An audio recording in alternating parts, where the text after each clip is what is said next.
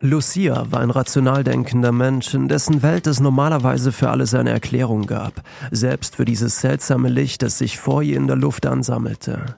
Wie ein kleiner Ballon schwebte es vor ihrem Körper in einem Abstand von etwa einem Meter. Diese Lichtansammlung, die jeder Logik widersprach, gab einen eigenartigen Ton von sich. Der Klang war ähnlich einem Tinnitus und doch war es etwas ganz anderes, als ob die erzeugten Geräusche nicht irdischen Ursprungs waren. Die meisten Menschen hätten vor lauter Angst das Weite gesucht, hätten geschrien, um Hilfe gerufen, wen auch immer man bei so einem eigenartigen Phänomen um Hilfe ruft, dachte sich Lucia, machte einen Schritt zurück und setzte sich auf den Sessel neben dem Fernseher. Von hier aus konnte sie dieses eigenartige Phänomen gut beobachten. Eigentlich wollte sie nur kurz in die Küche gehen, um ihr Glas wieder mit Leitungswasser zu füllen, doch als sie ihr Arbeitszimmer verlassen hatte, durch ihren kleinen Flur lief, um vom Wohnzimmer aus in die Küche zu gelangen, stand sie plötzlich vor diesem seltsamen Licht, das nun seelenruhig vor ihr schwebte. Vielleicht verliere ich gerade den Verstand, dachte sie sich und legte ihre Arme auf die seitlichen Lehnen des Sessels. Ich habe gerade echt viel Arbeit. Homeoffice ist eh schon nicht so meins und generell bin ich nicht so mit der Gesamtsituation zufrieden. Mir wurde leicht schwindelig, ich hatte Durst, ging mit äh, dem Glas in die Küche, Richtung Küche und stehe plötzlich vor dieser in der Luft schwebenden Lichtkugel. Aber natürlich gibt es dafür eine Erklärung, aber, aber Lucia legte die rechte Hand unter ihr Kinn und machte dabei die klassische Pose eines nachdenklichen Menschen, nur kam sie dabei auf keinen grünen Nenner, sondern auf neue Fragen mit nicht greifbaren Antworten. Ich meine, es schwebt hier direkt vor mir. Nun, es ist etwa zwei Meter von mir entfernt. Ich schätze mal, es schwebt in einer Höhe von 1,5 Metern. Wenn ich die Augen langsam schließe, dann verschwindet es. Lucia schließt ihre Augen und presst sie anschließend fest zusammen. Jetzt presse ich sie zusammen und trotzdem sehe ich, dass vor mir eine Lichtquelle sein muss, das so hell ist, dass das Licht durch meine Augenlider hindurchgeht.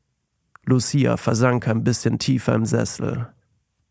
Ergo, das heißt also, dass dieses Licht hier schon irgendwie echt sein muss.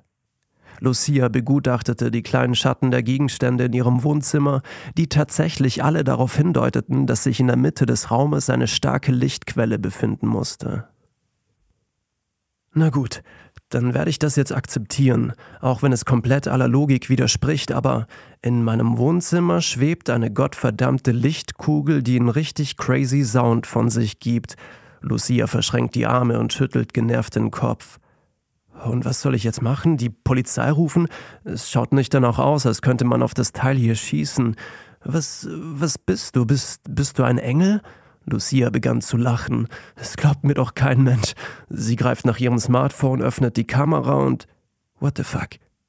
Auf dem Bild war die Lichtkugel nicht zu sehen, doch es war nicht so, dass nichts zu sehen war, denn auf dem Bildschirm des Smartphones erschienen leichte Interferenzen und so flackerten ein paar einzelne Pixel wie wild um sich. Ich wollte eigentlich nur ein gottverdammtes Glas Wasser holen. Genervt lässt Lucia den Kopf nach hinten hängen. Kann in meinem Leben auch nur einmal etwas normal laufen? Das genau in diesem Augenblick bekam sie einen Anruf rein. Es war Mo. Mo? Ich habe jetzt irgendwie keine Zeit. Ich. Lucia, ich glaube, ich glaube, ich glaube, ich verliere den Verstand. Warum? Was, was los, Mo? Es klang. Er klang total aufgelöst. In meinem Badezimmer, da, da ist, da ist. Ein komisches Licht? fragte Lucia genauer und zog ihm dabei die Worte aus dem Mund. Bei dir auch? Was ist das, Lucia? Ich hab schon drauf geschossen, aber.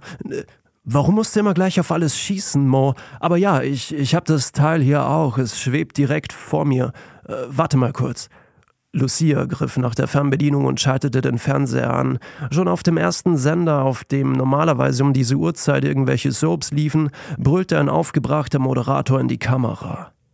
Sowas hat die Welt noch nicht gesehen. Wir haben Meldungen von überall. Paris, London, Berlin, Moskau, Peking, Kairo. Überall sind diese Lichter zu sehen.